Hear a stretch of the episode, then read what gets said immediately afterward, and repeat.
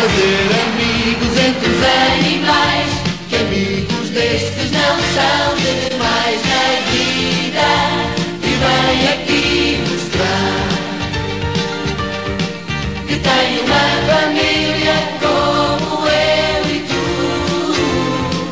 Donald Trump é o primeiro presidente norte-americano desde William McKinley, em 1897, que não tem um cão como animal de estimação.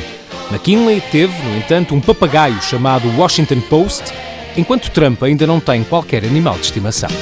Animais que falam